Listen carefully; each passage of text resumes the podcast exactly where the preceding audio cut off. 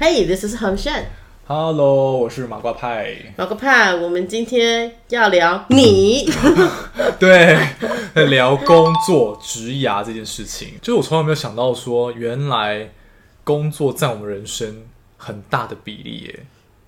哎，是啊，出社会当然你就是要工作没有啊，啊你。在学生时代，其实学生也算你的工作嘛。真的是出社会才意识到，比如说你睡觉八小时，嗯，然后呢，工作就至少也是八小时以上，可能到就十二小时。对，然后就已经占你人生大概加起来就已经快要半，所以这每天的八小时以上是非常重要的。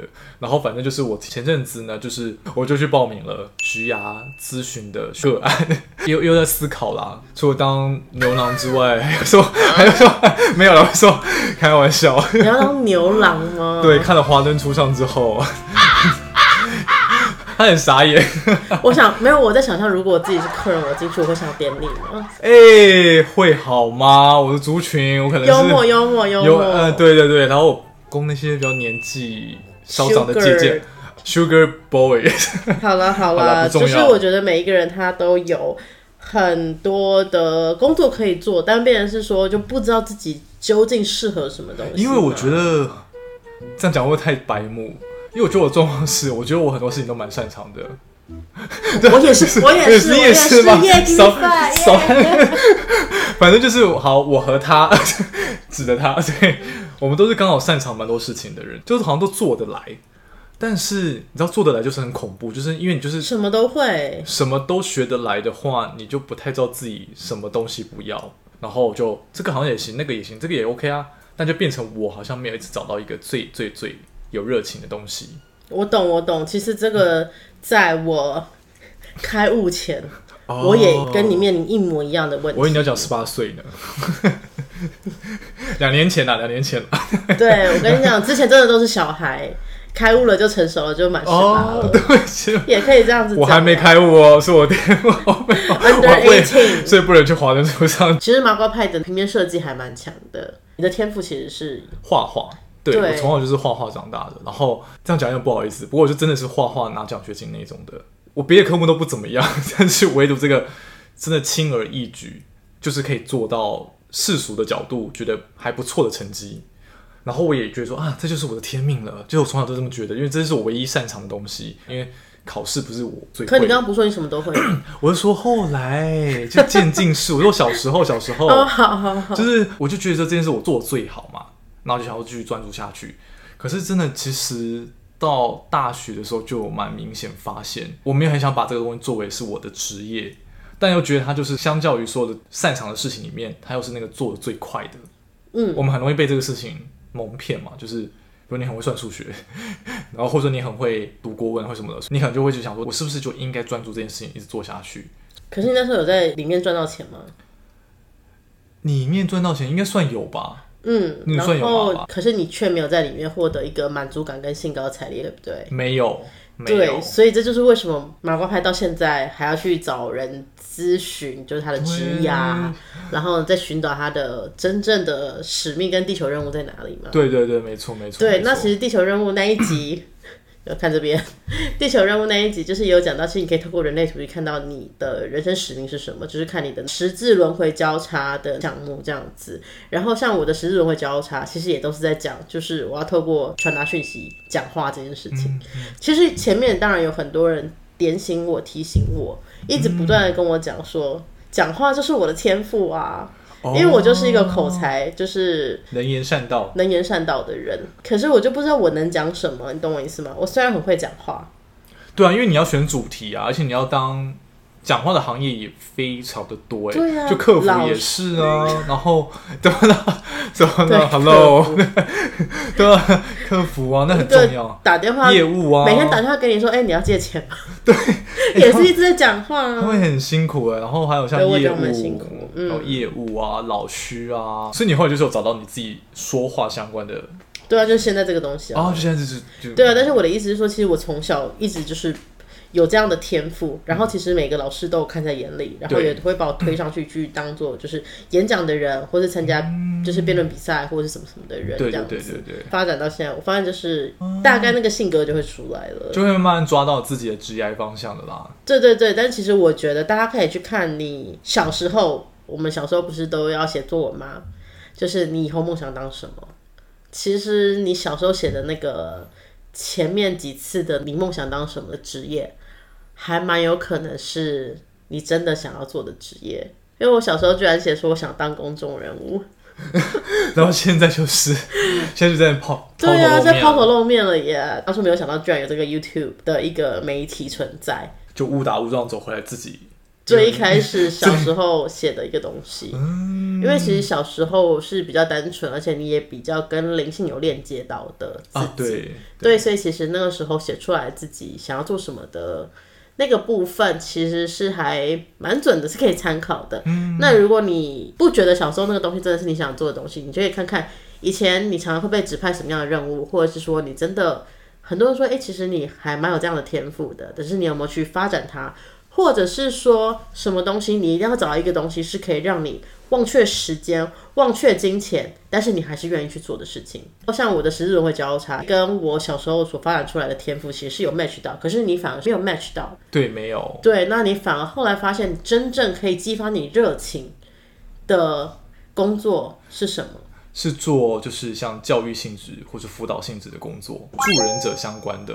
那就是你现在在做的事情、啊。对呀、就是嗯，所以你看，生命很妙吧？就是兜了一圈头。可是我觉得，就像你之前一直常讲的耶，即便可能前面看似好像绕了远路，可是我觉得就是因为我换过不同的产业过后，搞不好未来有在做这个行业，可以帮助同样类似的人。对啊，因为你必须前面走过那些路，对你才有那样的经历，这是你的文化底蕴，那你更知道别人现在在。面临什么样的状况，对然后协助他们可以用更快的方式走出来了。所以就是他现在就当麻瓜派的角色，其实他也是在做助人的角色。没错，不过呢，麻瓜派他可以来跟我们分享他究竟是怎么去抓到他大概就是怎么找到他的职业方向的。来，好，所以呢，我的话呢就是一样，我就透过那个职涯咨询师，然后呢，他的方法我觉得蛮酷的啦，就给大家也是参考一下。他的做法就是他会先帮我厘清，因为我觉得做工作无非有两大路线啊，一个就是跟人工作，然后另外一种就是比较偏行政事务型的工作，比如还说有那个啊制造产品啊，制啊，对对，制造业啊制造业，但我意思没有，他意思就大概就是说，比如说就是面对机器还是面对人啊，哦哦哦，对，那你就要自己可以抓一下你的比例是哪一种。比如说像工程师，就算是面对机器更多一点嘛，然后或者是像很多行政类的工作，就是一直在处理那些琐事。人的工作当然就像老师啊，像说话类的东西，可能都是偏人的啊。业务当然也有很多工作是横跨两边的，比例不同。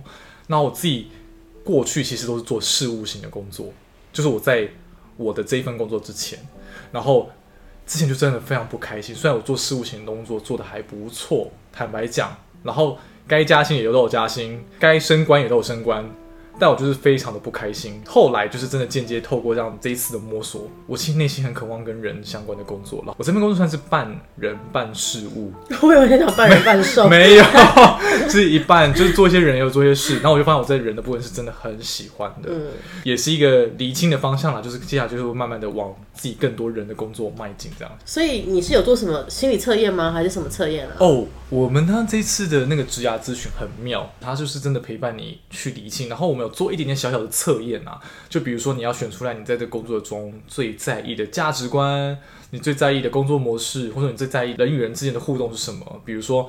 哦，其实同事相处的愉快，在你的工作排序是一个很重要的来源。其实有些人喜欢独立工作，所以就是你可以自己理清楚你的前三项或前五项，然后反正它就零零总总一个很满的表格，嗯，然后反正我填完后，我就发现我自己有一项就是跟薪水有关，嗯。嗯，我的前五项其中一个。就钱吗？就钱呐、就就是薪水要能够让我可以看到我之后的退休不会太辛苦，这件事情是重要的。那第一个是什么？第一个，我想想，要有成就感，因为有的人是这样子，有的人搞不好他只要钱够高，对对对对，他根本就不 care，他都都 OK。对或是有的人是说他根本也不在意钱，他说我要的是权力跟舞台，对对对对对，我就要当到那个公司最大的头。对但是薪水有没有比起其他同样的头那么的高，他可能根本没有那么在意，对排序是在后面的。嗯所以当你如果可以排出来这个顺序的时候，你其实这样职涯就可以很好规划。嗯你在意钱，那你就做钱多的工作啊。就因为只要满足了钱，你后面就全都满足了嘛。可是我觉得很多人在追求你的置业或者是说工作的时候，常常也会被钱蒙蔽住。一定的，我以前就是这样子。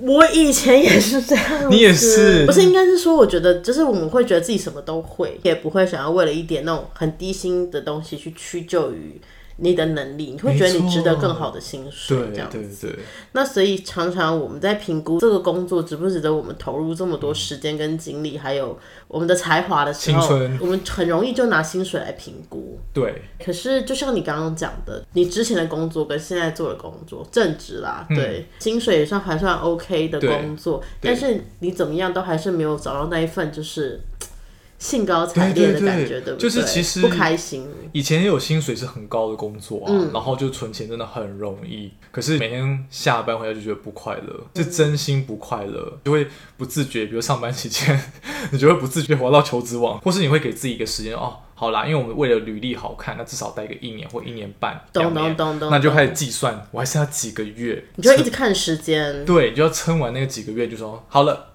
合约到了，走人这样子。对，但如如果你有跟马高派有一样的状况的话，嗯就代表其实现在这份职业是你并不喜欢的。如果今天是我们很高兴在做这个东西的时候，照来说那个时间是过很快的。嗯你会进入一个所谓的心流状态，你会觉得时间过得很快。就像我很久以前有讲过，就是时间，对，就说自己就是长得很年轻那一集，没有来，大，家自己回去看。就是我们还是要以找出你自己的兴趣跟天赋是什么。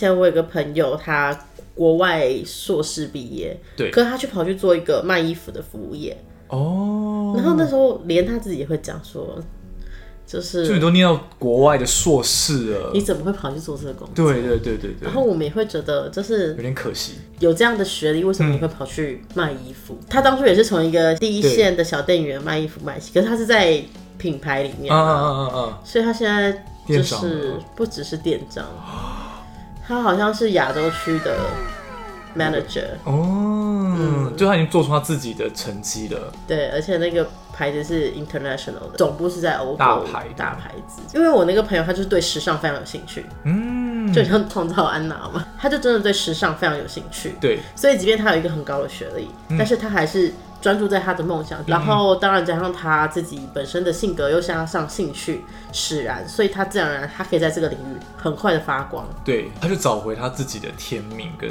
对啊，而且都是跟那个欧洲总部在那边试训啊，然后、嗯，对啊，，就尽情挥洒自己的想要的舞台了。这也可以就是连接到我们今天想讲的一个东西。很多时候我们都会说，哎、兴趣真的能当饭吃吗？可是我讲真的，就是我们真的要把兴趣当饭吃，我们的人生会过得很开心，而且呢，那个钱财会就会可能在前期，嗯我们可能还看不到所谓的结果。如果要用金钱的结果论来说的话，可是它会慢慢慢慢的，就像指数型的复利成长一样，因为我们投入了非常专注的能量，还有心力、时间进去，因为我们会很愿意做。那你所产生的复利结果对呈指数型、倍数型成，然后就会成一个曲线，这样啊这样子。我所谓的兴趣，真的是，就算你没有赚钱，你也会想要继续做下去的东西。然后你在做这件事情的时候，你是开心的、满足的。你在做这件事情的时候，你会有忘却时间的感觉。像这种东西，都会是一个很好的方向。这可能是你的置业想要做的事情。当然，有些人的梦想，他可能想要做的东西，以及他的兴趣，本来就可以很快的去累积一些财富。但是刚好有些人的不是。对，就像 YouTube，其实也不见得他可以马上就累积到一大笔财富。那有些人真的只是做兴趣，或是做一做，就发现哎效果不彰，或是没什么效果，他可能就不做了。我会建议让你的梦想不要那么早破裂的话，就是让你可以呢做你天赋擅长的事情，虽然不是兴高采烈，但是你还是可以透过你的天赋去赚钱。所以呢，你要先看你的兴趣初期是不是能够当饭吃。如果你的初期一开始它的那个现金流就很快速的时候，我觉得你就是好好的可以投入专注去做这件事情。